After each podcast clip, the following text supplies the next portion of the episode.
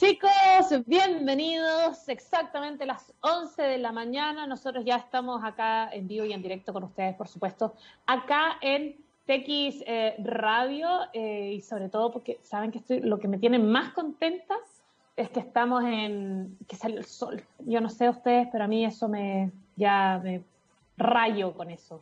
Sobre todo en, en épocas tan tan grises y oscuras como el invierno. También eh, quiero pasar por aquí a saludar a ciertas comunas que ya han salido, eh, que han salido del confinamiento y han empezado su etapa ya ah, de transición, entre las cuales están eh, O'Higgins, Rancagua, Machalí, Graneros, Tocopilla, Melipilla, Curacavilampa y el Principado de Providencia, evidentemente. Y entran en cuarentena Tierra Amarilla, y eh, retrocede, según esto es el Ministerio de Salud, el tuit del Ministerio de Salud de ayer, dice retrocede de preparación a transición Punta Harinas. Así que mm, ha sido material para discusión en todas las redes sociales. Eh, lo he estado revisando atentamente. Eh, y bueno, esto es un tema, un tema que no es menor de lo que está sucediendo con, con esta pandemia. Lo vamos a ir siguiendo paso a paso, por supuesto. Eh, y les quiero contar que el día de hoy, bueno, más allá del gran invitado que tenemos y vamos a estar hablando de ciudades inteligentes, por supuesto recuerden eh, los, en las redes sociales para que estén completamente conectados con nosotros y nos envíen también sus sugerencias, las vamos leyendo constantemente. Hoy día es jueves 6 de agosto, lo tengo anotado acá, lo tengo en, la lo tengo en todas partes, para que no se me olvide, porque ustedes ya saben que todos los días son lunes en, en mi cabeza. No todos los días son viernes, lamentablemente, como Alex Banter diría, eh, y para el caso no sirve de mucho que sea viernes, sobre todo cuando uno no puede salir. Eh, y eh, jueves 6 de agosto ya estamos menos preparando, preparándonos para una especie de viernes chico. Y, y, bueno, yo les quería contar que tenemos un gran programa el día de hoy precisamente porque vamos a hablar de ciudades inteligentes. Tenemos de verdad que el invitado que tenemos le podemos sacar un tremendo, tremendo jugo. Y ahí estaba yo vitrineando el ciudades inteligentes, cómo lo hacemos, qué, podemos hablar de eso y sobre todo eh, en un escenario como este. Y fíjense, un escenario como este, con pandemia incluida, es decir, no lo podemos dejar de lado, es como este gran elefante rosado el, que no podemos evitar, ¿no? Y fíjense que me encontré en, una, en un artículo de El Mostrador que habla de algo y el titular me pareció súper, muy, muy, muy, hubo mucha venta en ese titular, me pareció que me enganchó muy bien y dice cómo el coronavirus desafía a las ciudades a ser más inteligentes. Y dije, miren, ve, porque precisamente es eso lo que nosotros estamos buscando, eh, poner el, tema en el tapete y hablar, ¿verdad? Y, generar análisis. Y fíjense que uno de los retos más importantes de las autoridades, esto ya es parte de lo que dice el mostrador, que es un artículo, por si acaso, si lo quieren buscar, de 15 de julio, es ahora, nuevecito de paquete de Don Francisco, y es uno de los retos más importantes de las autoridades, es utilizar el potencial de la tecnología y la innovación para promover el desarrollo sostenible y mejorar la calidad de vida de los ciudadanos. Eh, todo esto a medida que las restricciones vinculadas a la pandemia del coronavirus vayan disminuyendo. Pero finalmente lo que me parece interesante es que todo esto nace, si bien existía un plan antes de la pandemia, creo que la pandemia llegó como a, a zamarrear un poco y a acelerar este proceso. Santiago ocupa, pongan atención, el puesto número 66 en el listado de ciudades inteligentes en el año 2019, de acuerdo con el ranking elaborado por el, Business School de la Universidad de Navarra, eh, Cities of In Motion Index. Sin embargo, la llegada de este régimen estupendo COVID-19 ha traído bastantes e importantes desafíos a nivel mundial y nacional. Expertos mundiales han dejado ver que para avanzar en estos procesos es necesario que una ciudad, primero, sea digitalizada. Luego, sistematizar los procesos después, después ser gestionada de forma dinámica y finalmente implementar todas estas categorías de automatización. De esta manera, eh, los gobiernos deberían tener, debieran tener todos estos datos necesarios para tomar decisiones eh, que implican una pandemia, es decir, que implica una emergencia sanitaria. Y así que en este, este contexto, en, eh, contexto perdón, en América Latina, al ser una de las regiones más urbanas del mundo y con la mayor cantidad de habitantes viviendo en ciudades, cuando yo les hablaba hace mucho tiempo de las urbes, ¿verdad? Eh, eh, el mundo rural se está volcando a la urbe de alguna forma. Es necesario que estas ciudades, ¿verdad?, adapten sus recursos a las soluciones tecnológicas integradoras que logren comprender la realidad territorial de nuestros vecinos con el fin de utilizar información para proponer los proyectos que construyan también nuevos espacios y además de anteponerse a las necesidades futuras de nuestros vecinos. A ver, y acá es clave un poco lo que estábamos hablando el martes pasado con nuestro invitado, porque eh, nuestro invitado eh, Matías Díaz eh, de la USACH, porque claro, acá también tiene que haber una labor y una gestión importante de parte del Estado con respecto a el, el financiamiento y el financiamiento que, eh, sobre todo en área de tecnología e innovación, a veces es muy poquito. Entonces, eh, hay, que, eh, hay que hacer un incremento y hay que empujarlo mucho más. Y uno de los desafíos en el, en, el actual contexto, recuerden que estamos hablando en el contexto de la pandemia, es lograr mantener la visión de una ciudad coordinada que esté sin duda ayudada por la tecnología para saber también en tiempo real, con exactitud, cuántas, por ejemplo, camas va a tener disponibles los hospitales, eh, cómo ser más eficiente, cómo ser más ágil en los procesos básicos. Creo que por eso esta, esta pandemia ha venido como, como a samarrear un poco porque no solamente se, se, habla de los trayectos, ya se habla de la inteligencia de todo lo que mueve una ciudad. En cuanto a los espacios urbanos, eh, la nueva definición eh, de los lugares sociales requeriría importantes esfuerzos de innovación. ¿Para qué? Para salvaguardar la salud de los ciudadanos. Es decir, bueno, lo que sucedió. No me digan que ustedes fueron una porque vi puras mujeres, no vi hombres en verdad. Una de las que fueron a H&M del Casa Costanera y a hacer la fila para comprar cerros y cerros de ropa. Por ejemplo, eso es un súper buen ejemplo de cómo no hacen las cosas de alguna forma, porque eh, finalmente la resolución eh, fue que tuvieron que cerrar la tienda por, eh, por poca señalización, como que no estaban los estándares que se necesitaban para una emergencia, una emergencia mundial como esta, ¿verdad? Que nos está afectando tanto. Y en este sentido, hoy eh, como eh, se ve cómo las ciudades inteligentes, que son las más inteligentes, están albergando una amplia gama de productos tecnológicos que pueden ayudar a la detección temprana de los brotes, por ejemplo, de manera de mejorar los esfuerzos para alcanzar una mejor gestión en los problemas, también como mejorar el tejido sanitario en las ciudades en general, camas térmicas, controles iniciales de temperatura en los aeropuertos, en áreas de convergencia masiva, por ejemplo. Eh, podría ser, bueno, evidentemente un aeropuerto, podrían ser los terminales de buses, podrían ser las plazas, eh, podrían ser los mismos centros comerciales. Y de igual forma, antes de facilitar el teletrabajo, que fue la gran sorpresa para la gran mayoría de los ciudadanos, la tecnología está demostrando ser una aliada en este aspecto en una crisis sanitaria para los equipos de gobierno de las denominadas Smart Cities, ¿verdad? Los municipios que utilizan datos para ofrecer también eh, mejores soluciones y servicios a sus diferentes grupos de interés. Por ejemplo, la ciudadanía, el comercio, el turismo, los emprendedores tecnológicos, y, por cierto, la propia administración pública, que lamentablemente hemos visto media, eh, media coja con respecto a lo, a lo, que hemos visto en la noticia, yo solamente me voy a regir a eso, eh, con respecto, hoy día en la mañana vi que había grandes filas en, en los registros civiles para poder activar la clave única y ese tipo de cosas que, claro, están implicando una, una asistir, eh, asistir físicamente. Bueno, por otro lado, dice este artículo que Santiago enfrenta hoy el servicio además el desafío, perdón, no el servicio, de construir comunidades mucho más humanas, más resilientes, más sostenibles.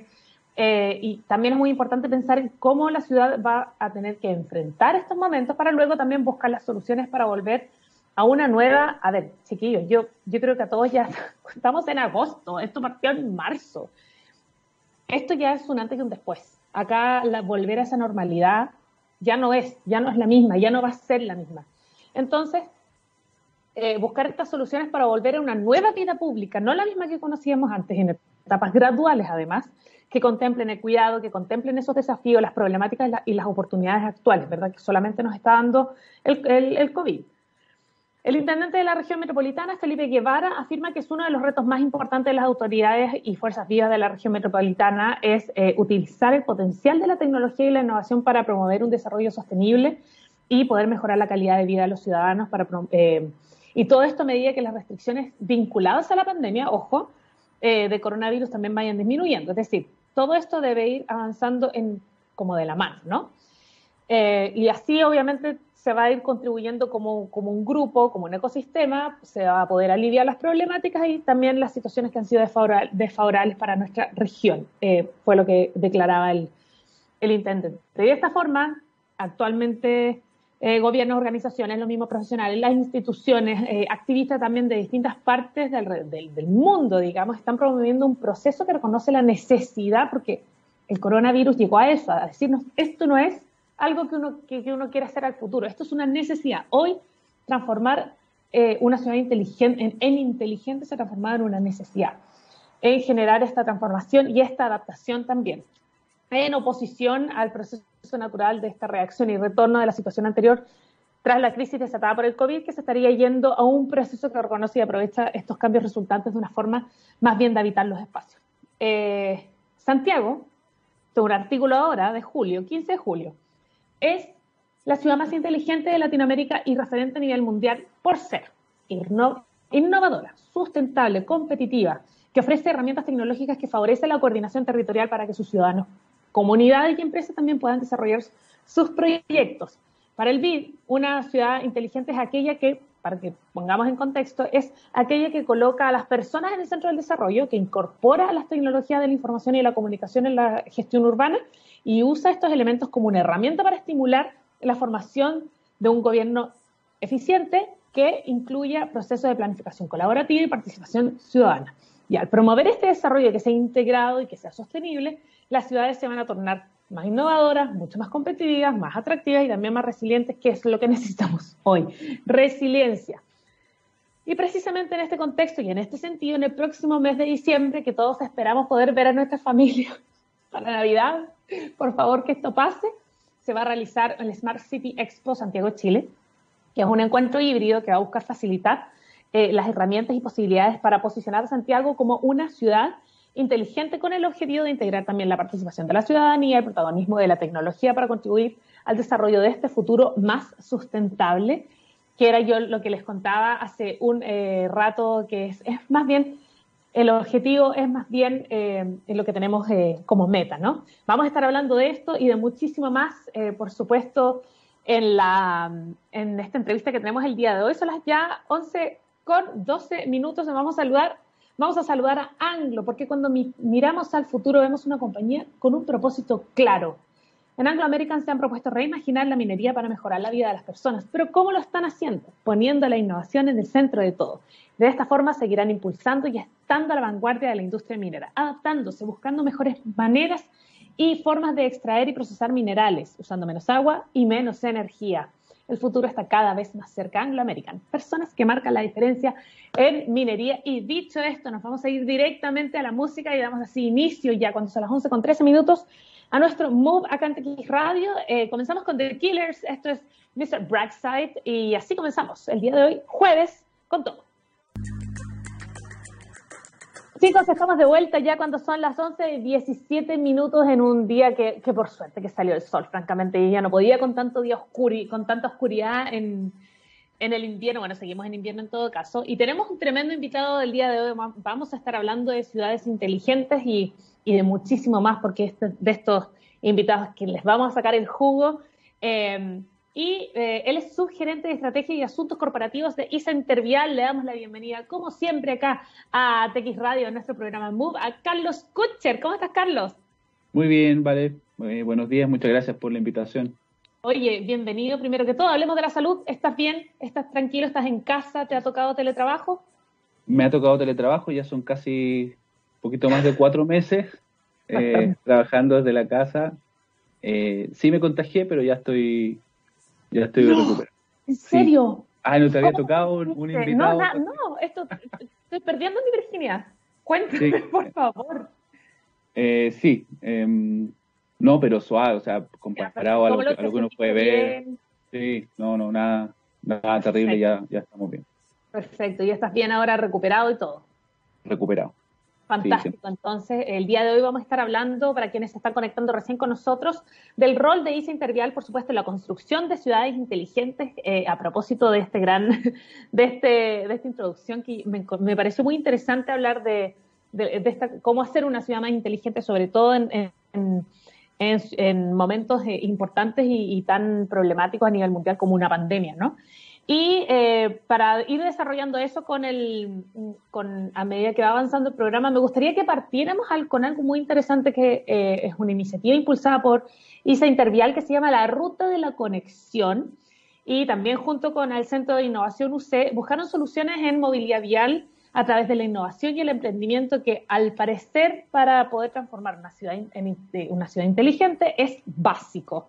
Eh, fueron semanas de trabajo y preparación por parte de los 13 proyectos finalistas eh, de la ruta de la conexión. Fueron finalmente tres ideas las ganadoras eh, de esta hackathon, que la empresa de concesiones, obviamente que sí se Intervial junto al Centro de Innovación UCE idearon para desafiar a estos emprendedores de todo el país en búsqueda de estas propuestas de productos y servicios que generen un impacto en la operación actual de las autopistas chilenas.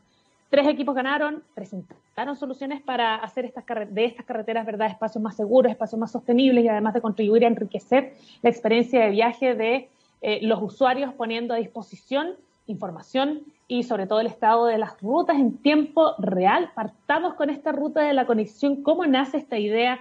Eh, ¿Cuántos proyectos participaron? Cuéntame un poquito la experiencia. Sí, eh, está súper linkeado con la, con la introducción que hiciste antes de, antes de que conversáramos nosotros, como parte, pusimos la innovación hace, hace un poquito más de un año cuando hicimos una renovación de nuestra estrategia como compañía en ISA Intervial y a nivel de grupo en toda la región, poniendo la innovación en el centro de la estrategia del negocio. Finalmente, eh, algo que tú también decías, eh, todo está avanzando, la tecnología, los teléfonos celulares, viene el 5G, todo se desarrolla y entendemos y reconocemos que las carreteras interurbanas sobre todo eh, tienen que recuperar terreno y, ponerse al día y ponerse a la vanguardia en las tecnologías que existen. Uno lo ve en, Europa, en otros, eh, en, países como Estados Unidos, que la tecnología ya está incorporada en muchas de las carreteras interurbanas. Y en la región, y, particularmente en Chile, estamos, hay varios pasos atrás. Y, y tú lo dijiste, finalmente eso no lo vamos a hacer, la tecnología no se instala en la infraestructura porque sí, son las personas, son los innovadores los emprendedores, los que nos van a traer las soluciones a los desafíos que tenemos como país, como planeta, no solo a propósito del COVID, a propósito del cambio climático, a propósito de, lo que vivimos en términos de seguridad vial. Eh, eh, se nos olvida un poco porque perdemos la, el poder comparar, pero en Chile siguen muriendo cinco personas diarias por siniestros viales. Entonces, eh, si no reparamos en eso, si no, si no nos damos cuenta que tenemos que desarrollar una cultura de respeto por la vida y autocuidarnos, eh, es parte de lo que vamos a impulsar desde ICE Intervial ahora a propósito del desconfinamiento. Si hemos estado cuatro meses encerrados, si usamos mascarilla, si nos alejamos de nuestros seres queridos, ¿por qué manejo con alcohol? ¿Por qué manejo exceso de velocidad? ¿Por qué no me pongo el cinturón? es que lo que pasa es que es, un, es un comportamiento que antes era completamente normalizado, habiendo leyes. Entonces creo que este, dice el clavo. Y, apelamos a que, a que estos momentos clave en la historia es, lo que lamentablemente nos pasa a las personas cuando nos, cuando nos ocurre algo grande, eh, eh, calibramos cuánta importancia le damos a las cosas. Eh, y esperamos que esta pandemia nos permita recalibrar y darle una importancia a la vida en general, no solamente porque me puedo contagiar y me puedo morir, sino soy responsable al volante lo que hablábamos antes, si no soy responsable cuando soy peatón y cruzo en un lugar no habilitado o cruzo mirando el teléfono, eh, eh, es el misma, la misma falta de respeto por la vida, si es que salgo hoy día sin mascarilla. ¿Y cómo viene entonces, eh, cómo se aplica eso a esta ruta de la conexión? Justamente le pedimos le pedimos a los innovadores que desarrollaran ideas en, en, los distintos pilares, los que tú mencionaste, mejorar la experiencia de los usuarios en, en las carreteras de Intervial, cómo va a ser la movilidad en tiempos del COVID, cómo nos vamos a relacionar con nuestro entorno. Gran desafío. Son tremendos desafíos. Eh, fueron más de 500 horas de trabajo en reuniones preparando. Primero, el primer gran desafío fue hacerla, porque en tiempos del COVID, y, lo dijiste tú a propósito de un evento que va a ir a fin de año, eh, uno no sabe ya si los eventos se van a hacer o no se van a hacer. Esto era una hackathon, esto era una hackathon presencial junto al Centro de Innovación UC y el primer gran desafío fue decir, hagámosla, igual, virtual. La primera hackathon en la región que habla sobre movilidad y de las pocas 100% virtuales. Y nos lanzamos, recibimos 81 propuestas, tremendo éxito. Eh, que, que, también es fuera de norma, la, el Centro de Innovación nos dice que tampoco es lo habitual. Em, llegamos, hicimos una campaña de difusión potente, aprovecho a agradecer a, a TX Radio porque eh, también estuvimos hace algunas semanas acá y de todas maneras influyó en que, en que tuviéramos más participantes. llegamos a más de 2 millones de personas con la campaña de difusión en redes sociales. Eh, ahí tuvimos, eh, nos jugamos por invertir en, difundir para que los innovadores llegaran. Y de las 81 ideas, priorizamos 13 y de las 13 tuvimos tres ganadores. Tres ganadores que obviamente tuvieron un premio importante, están muy contentos con el premio, pero lo hablábamos con los innovadores, la el gran premio es la oportunidad de pilotar sus ideas. Es que eso lo encuentro impresionante. Donde, chocan los innovadores siempre, donde, donde finalmente el tope en el que llegan es que eh, no pueden llevar a, la realidad las ideas que desarrollan. Y, ya desde la próxima semana iniciamos un trabajo primero con los tres ganadores y con algunas menciones honrosas que había proyectos muy buenos, que, claro, había tres premios, pero, pero algunos otros con los que vamos a seguir trabajando, que tienen proyectos muy interesantes eh, y que también vamos a, pilotar en lo que queda del año y el, y el próximo. Oye, hablemos de estos tres ganadores y de los desafíos que significaron para ustedes elegir. Hicieron esta semifinal, ¿verdad?, de 13 eh, y elegir solamente a tres de un montón de más de 80 eh, candidatos, de 80 eh, proyectos que llegaron. ¿Cómo fue para ustedes ese proceso y cuáles fueron los grandes desafíos para poder decir cuál sí, cuál no? Sí, primero muy difícil tomamos una decisión al principio de, salirnos de la decisión final, porque acompañamos a los innovadores, los mentoreamos, hicimos eh, sesiones de trabajo con ellos para ayudarlos a, moldar la idea a la industria de carreteras o al, análisis del entorno que tenemos nosotros como, operadores de ruta. Y, la decisión final estuvo en manos de un jurado que eh, de, de Intervial y del Centro de Innovación UC, que definieron sin tener mayor información más allá de un brief de los participantes eh, eh, de los proyectos para poder elegir lo más eh, imparcialmente. claro, claro, claro. Y ganaron tres, el tercer lugar, y tres muy variados. El, tercer lugar, unos chiquillos que inventaron una mezcla con plásticos reciclados que se adhieren, o sea, que se agregan, perdón, al, al asfalto para hacer mezclas asfálticas y renovar las carreteras. Eh, esto es con ahorro en eficiencia en costo, obviamente, pero fundamentalmente con eficiencia en emisiones de CO2. Eh, probablemente nosotros, que somos la única operadora de carreteras que mide la huella y que, estamos adheridos a Huella Chile para poder reducirla y compensarla, nos importa muchísimo el tema, y, y poder emitir menos CO2 en una cuestión que es del centro del negocio, mantener las carreteras con el asfalto para que la carretera sea segura y esté y preste un buen servicio, poder ser menos contaminante con el asfalto, que es una cuestión eh, de, alto contenido, de alta emisión, eh, es muy atractivo para nosotros. Un super proyecto ganó el tercer lugar. ¡Wow! El, segundo, un, sistema de cámara que con el tránsito de nuestros mismos eh, trabajadores por la ruta, va a ir percibiendo las anomalías en la carretera.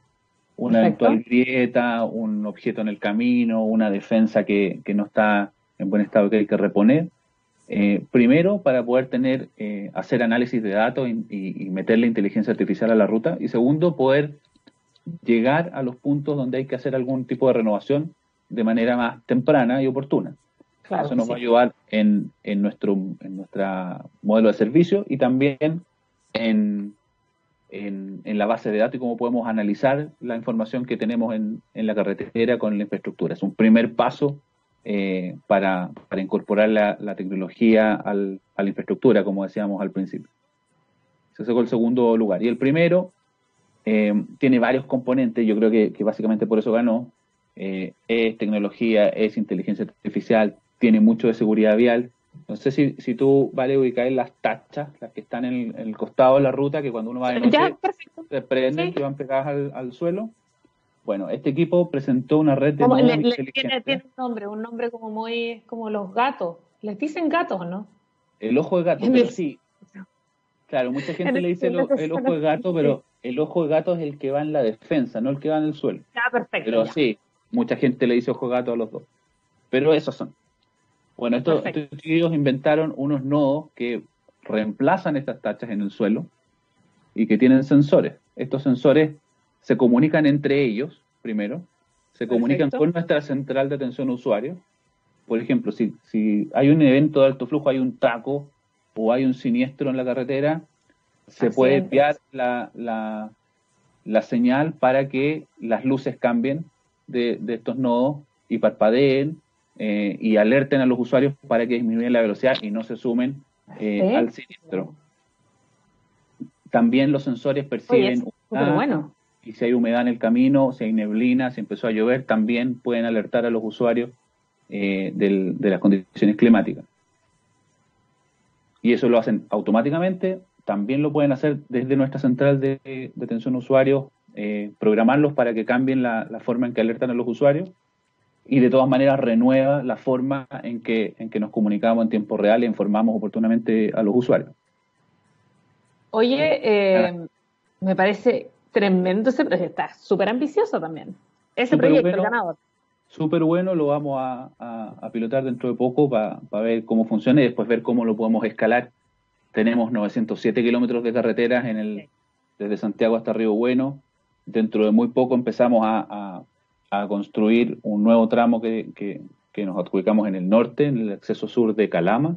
Perfecto. Y, y todo lo que podamos hacer por hacer las rutas más seguras y por prestar una mejor experiencia a los usuarios, seguramente lo, vamos a hacer. Oye, te quería preguntar, Carlos, con respecto al, ¿Cuál es el paso a seguir para estos ganadores? ¿Qué les espera en los próximos meses? Bueno, hay, hay una serie de, iniciativas, ellos todavía no, no lo hemos conversado con ellos, tenemos la idea de... nosotros también somos socios de, Aboni, eh, somos parte del, Premio Nacional de Innovación y estamos trabajando con la red de mentores por Chile para poder mentorearlos, entendemos de que el, objetivo de estos innovadores no es solamente trabajar con nosotros y no debería ser solo ese. La idea es que ellos puedan crecer y nuestro compromiso con, la innovación y el desarrollo del país es, que ellos puedan crecer y, poder vender su producto afuera y todo. Entonces, además de pilotear nosotros el producto, además de eventualmente escalarlo e implementarlo formalmente en nuestras rutas, también los vamos a apoyar para que a través de, Mentores por Chile puedan eh, completar lo que les esté faltando en sus modelos de negocio para poder crecer. Oye, súper, súper, muy buena noticia para los, innovadores también.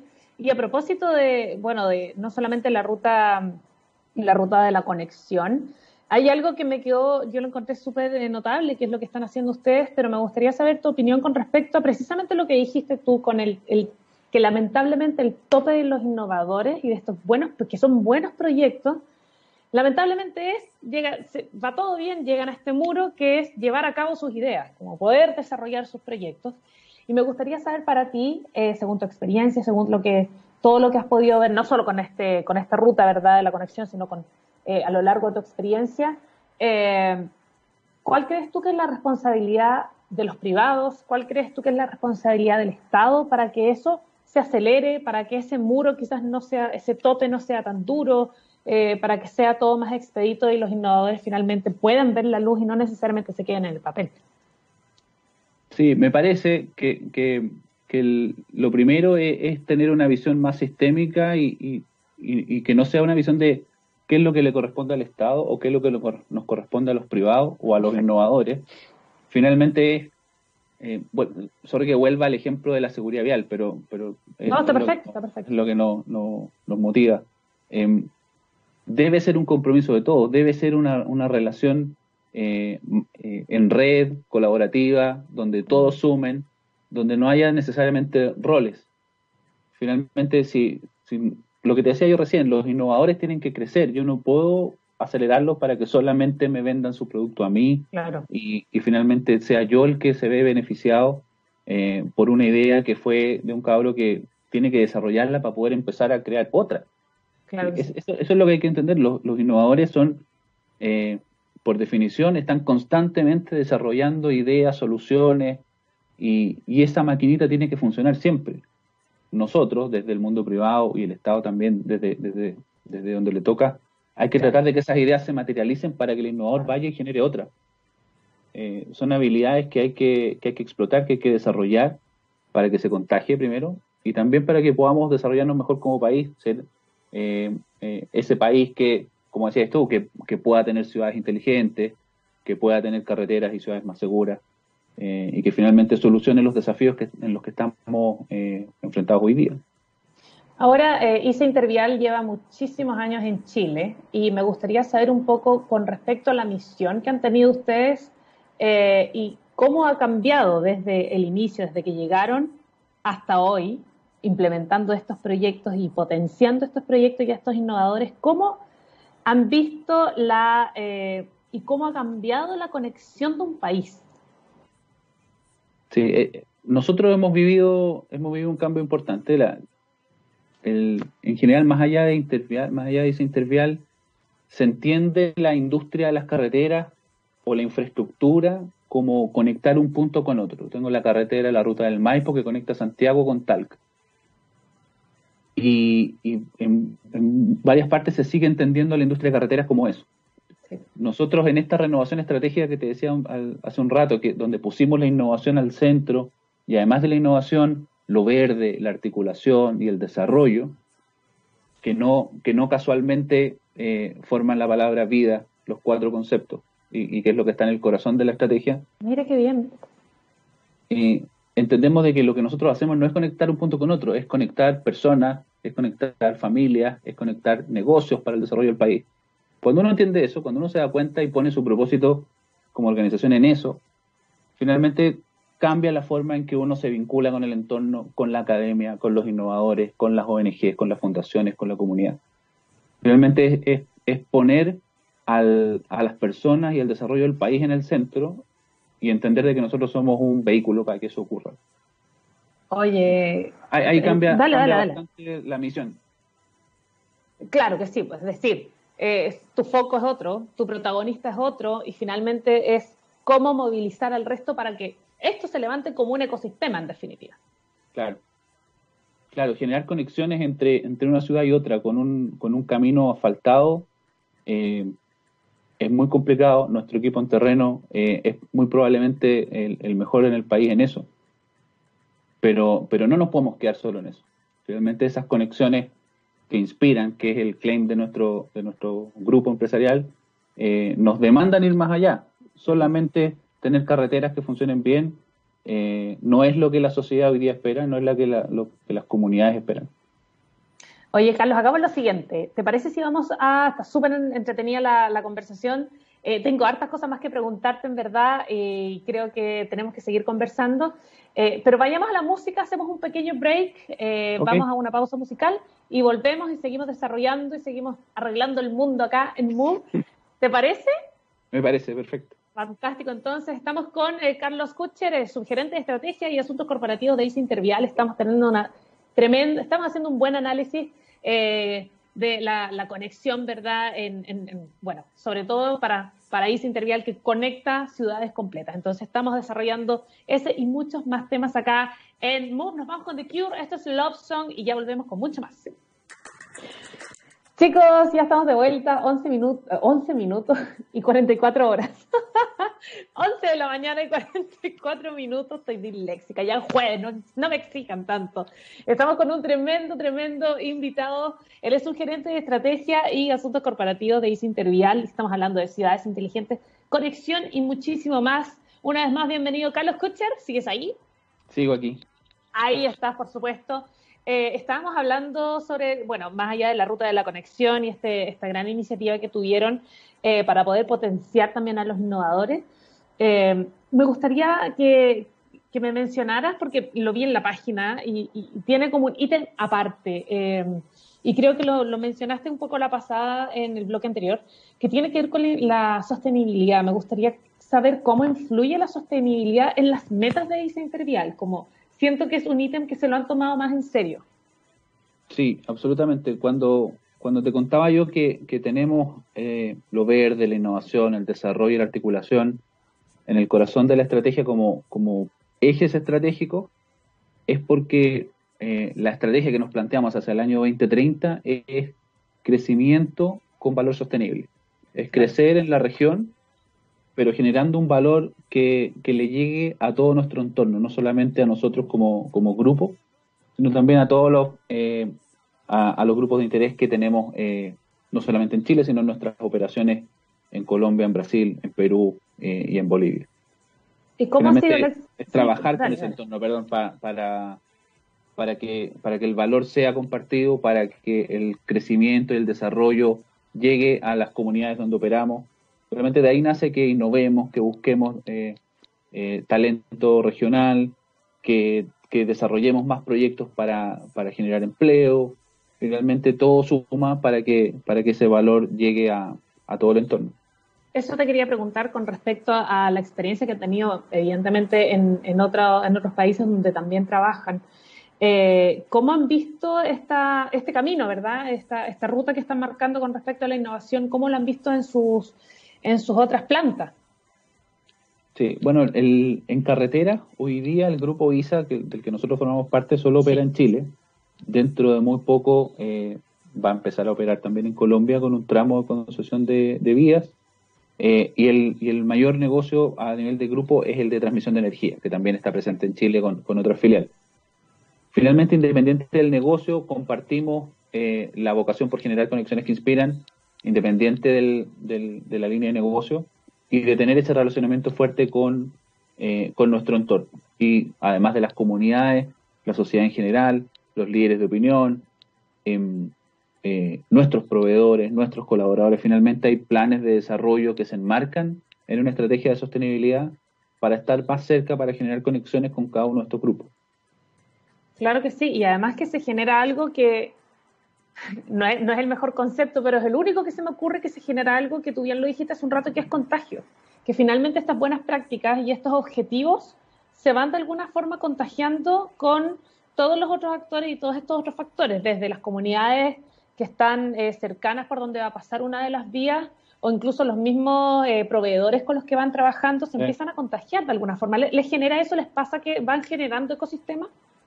Creemos eh, que, es un efecto que, ocurre, eh, tienes toda la razón, pero además es súper necesario. Eh, cuando, cuando nosotros nos planteamos los objetivos al año 2030 dentro de la estrategia, son desafíos gigantescos. Y, construir una estrategia que busque generar valor sostenible pasa necesariamente primero por un ejercicio de humildad y donde las empresas debemos entender de que solo no lo vamos a lograr. Claro. De que, esos desafíos nadie los, los logra eh, en, batallas personales. Eh, tiene que ser con colaboración, tiene que ser en conexión con el entorno, tiene que ser buscando alianzas, eh, entender a los proveedores como socios estratégicos, no como el, que me vende un bien o un servicio. promover al proveedor local, tratar de que se desarrolle, que crezca, porque también proveedores más grandes más y, más con mayor espalda también generan beneficios para, para nosotros como, como sus clientes. Entonces, Finalmente, eh, e-, ese es el concepto del valor sostenible, es que todos vayamos creciendo juntos. Oye, y con respecto, ya esto es una pregunta más macro, pero yo creo que tú bastante sabes de eso. ¿Cómo influye esta conectividad, que la conexión sea expedita, que sea eficiente, que sea sostenible? ¿Cómo influye eso en un país y en su cultura? Como en términos de comportamiento, desde el comportamiento vial hasta, hasta en la cultura del día a día, porque influye. Sí, influye em, de repente no tan positivamente, porque si tú lo ves, la, industria de concesiones tiene 20 años. Sí. Ah, más o menos. Eh, cuando los caminos eran como eran hace 20 años eh, y se pasó a tener carreteras con un estándar superior como el que nosotros hoy día entregamos como, como dice Intervial, em, con mayor información oportuna, con eh, plataformas digitales para informar al usuario para que planifique su viaje, con áreas de descanso para que no tenga que manejar demasiadas horas seguidas, con servicio de atención en la ruta. Eh, ¿Qué ocurre? Que em, empieza a transformarse en, un, en, algo normal y empieza a transformarse en, oye, yo puedo andar a 120 porque la carretera está perfecta. Claro que sí. Entonces, cuando yo ese, cuando ese desarrollo lo empiezo a entender como, como parte del paisaje, eh, y me desconecto de la responsabilidad que tiene eh, ser un usuario de una carretera cuando voy al volante o cuando soy peatón, finalmente se genera un efecto eh, negativo, que es que aumente la siniestralidad. Y ahí a propósito, solamente que me quedó de, la conversación antes de la canción, y tratamos de, de, decirlo cada vez que podemos, porque es parte de un compromiso que tenemos con CONACET y el Ministerio de Transporte, de referirnos eh, a los siniestros viales como eso y no como accidentes. En nuestra campaña de seguridad vial, eh, no lo llames accidente, eh, es producto de tu conducta. Sí, de hecho lo tiene en la página. Claro, accidente y me llamó la atención. Rayo. Te cae un rayo arriba del auto, claro, eso no, tenía cómo saber. si chocaste porque ibas a 120 con neblina. Tienes toda la razón. O, si cruzaste por un lugar no habilitado, eso no es un accidente porque es, ah, es evitable. Exactamente. Entonces, estamos tratando de, eh, con, con, lo, de poquito a poquito, tratar de, mover ahí el, lenguaje, porque también el, lenguaje va construyendo esa realidad de, de tomar conciencia de, nuestra responsabilidad al, al usar una carretera. Pero para volver a la pregunta, eh, eh, ese efecto de acostumbrarnos a un estándar superior hace que, que, nos desconectemos un poquito de, nuestra responsabilidad en, la materia.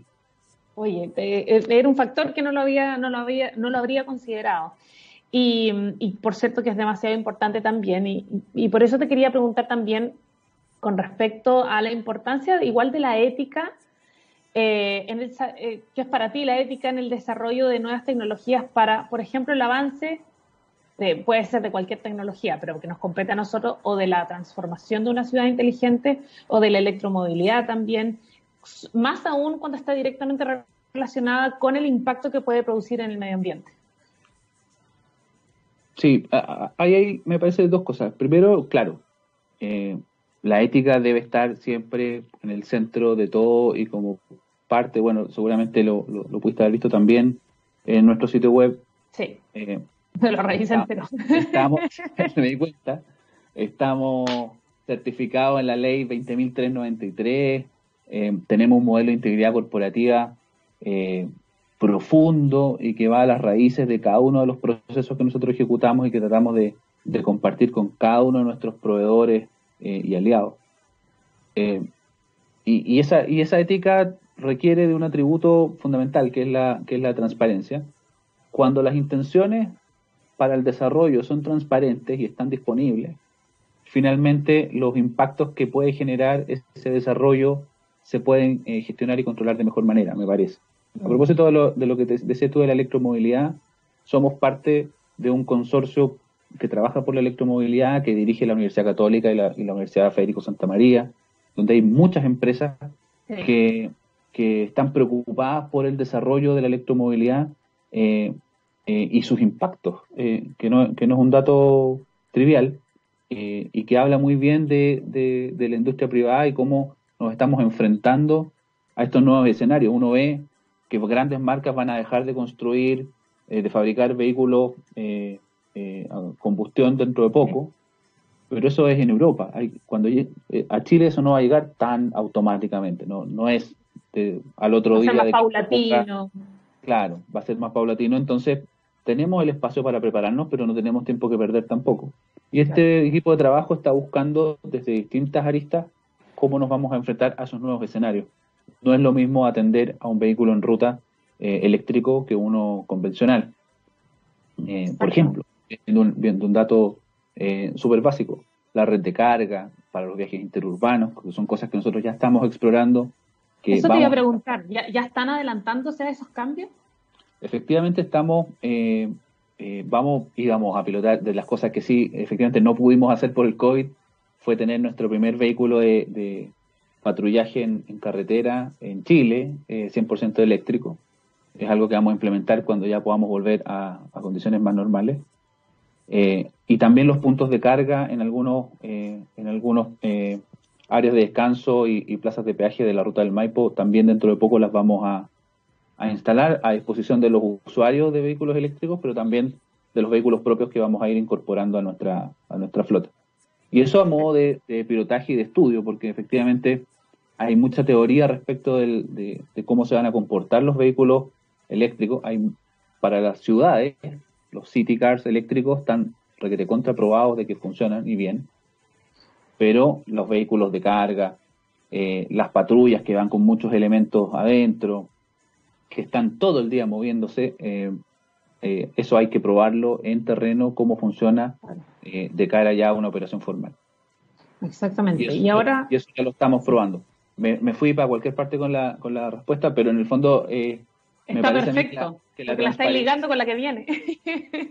me parece que la transparencia es, eh, es la clave para que cuando uno trabaja en el desarrollo del, proyecto que sea, finalmente los impactos siempre estén controlados y la gestión de, eso, de los impactos negativos eh, también sean, sean mitigados previo a la implementación del, de cualquier proyecto. Y ahora con respecto al desarrollo de proyectos y de las tecnologías asociadas, donde tenemos hoy día al individuo, al ciudadano como foco, ¿verdad?, para mejorar la vida de ese ciudadano, eh, hay un factor que probablemente en otra época, en otras décadas, quizás no, quizás no era, no, no, no era tan influyente y hoy día sí, que es el factor cambio climático, que hoy día nos está presionando mucho más que antes. Entonces quería saber cuánto pesa este cambio climático en estas decisiones corporativas de la empresa para trazar estos rumbos, para trazar estas metas.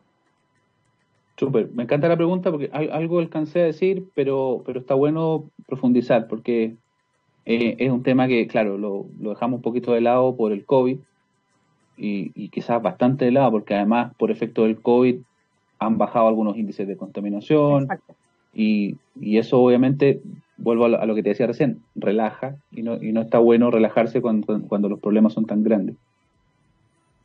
Eh, te decía, nosotros somos la única concesión o, operadora de carretera en Chile eh, adherido a Huella Chile. Medimos nuestra huella de carbono, la medimos ya el 2018 y el 2019 y, y a partir de, de, este segundo semestre y el próximo año empezamos proyectos de reducción y posteriormente de compensación. Tenemos metas para eh, transformarnos en carbono neutral en el mediano plazo.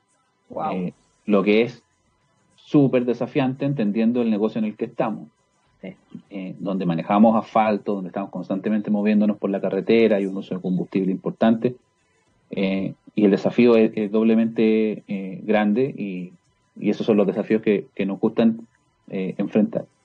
Eso por un lado, y, y, ese compromiso y esa, y esa asociación o alianza con Huella Chile, del Ministerio de Medio Ambiente, eh, nos llena de orgullo porque sentimos que marcamos un camino para la industria, eh, porque nos parece que, la industria, más allá de, que el país tenga un compromiso con, las metas eh, de, compensación al, 2050, la industria de concesiones de carreteras tiene que ponerse también a la altura y nosotros estamos marcando un camino. Eso nos llena de orgullo. Y segundo... Marcar un presente. Claro. Y segundo, tenemos un programa a nivel regional eh, como Grupo ISA, que es Conexión Jaguar. es un programa de cuidado de la biodiversidad que pone al, jaguar como, como, figura central en la pirámide atrópica para el, para el cuidado de la fauna eh, en la región. Entendemos que si cuidamos al jaguar, eh, va a haber agua en el hábitat del jaguar, va a van a estar los siguientes animales que, de los que el jaguar se, Claro, eh, y porque tiene presencia prácticamente en toda la región, lamentablemente en Chile no, pero en Chile tenemos al Puma. Y, para, Chile es conexión Puma. Y ahí pasa algo, el Puma de repente uno lo ve en las noticias que está eh, en, en Chipureo, no sé, en Chapicero, en Providencia, había otro el otro día. Y eso ocurre además de porque estamos construyendo eh, viviendas en lugares donde, donde es el hábitat natural de algunas especies, por un lado. Y segundo, es porque el puma no encuentra en su hábitat natural el alimento, el agua que necesita para poder estar bien y baja a buscarlo. Y donde baja se encuentra eh, casas y condominios. Eh, el, cuidado de la biodiversidad va a hacer que las especies puedan estar en el hábitat que, que deben estar y bien cuidados y bien alimentados. Ese, ese programa que tiene busca desarrollar programas de conservación a nivel regional. Esperamos dentro de poco poder tener un proyecto en Chile, ya tenemos varios en Colombia, en Perú y en Brasil. Eh, faltamos nosotros y estamos eh, impulsando para que dentro de poco podamos tener buenas noticias y, sumarnos a esta, a esta conexión Jaguar. Oye, buenísimo, Carlos, muchísimas gracias por haber estado con nosotros. Realmente fue una gran conversación. Espero, esperamos como radio que hayas estado contento también por haberte dado todo. Te diste mucho tiempo para conversar con nosotros. Estamos muy, muy felices y, y muy agradecidos también. Muchas gracias, Carlos, por haber estado acá con nosotros. No, las gracias a ustedes. Me, sentí muy bien nuevamente. Eh, de nuevo, las gracias a la radio porque nos ayudaron a convocar a la hackathon, que fue un éxito, seguramente también gracias a ustedes y cuando quieran, aquí estamos disponibles para poder conversar. Fantástico, entonces quedas completamente liberado. Muchísimas gracias por haber estado acá. Agradecemos a Carlos Kutcher, su gerente de Estrategia y Asuntos Corporativos de ICE Intervial, que estuvo acá con nosotros. Muchísimas gracias, liberado absolutamente. Chao, que estén bien. Chao, chao. Y nosotros, por supuesto, antes de irnos, por supuesto que vamos a saludar a Anglo, porque cuando miramos al futuro vemos a una compañía con un propósito claro. En Anglo American se han propuesto reimaginar la minería para mejorar la vida de las personas. Pero, ¿cómo lo están haciendo? Poniendo la innovación en el centro de todo. De esta forma, seguirán impulsando y estando a la vanguardia de la industria minera, adaptándose, buscando mejores formas de extraer y procesar minerales, usando menos agua y menos energía. El futuro está cada vez más cerca. Anglo American, personas que marcan la diferencia en minería. Dicho esto, vamos a despedir este, esta semana ya, en verdad. Nos volvemos a ver acá el próximo martes a las 11 de la mañana en Move, como siempre, ya lo saben. Y nos vamos con música. Esto es Kim. We might as we, we might as well be strangers. Y así nos despedimos. Nos vemos el martes. Chao, chao.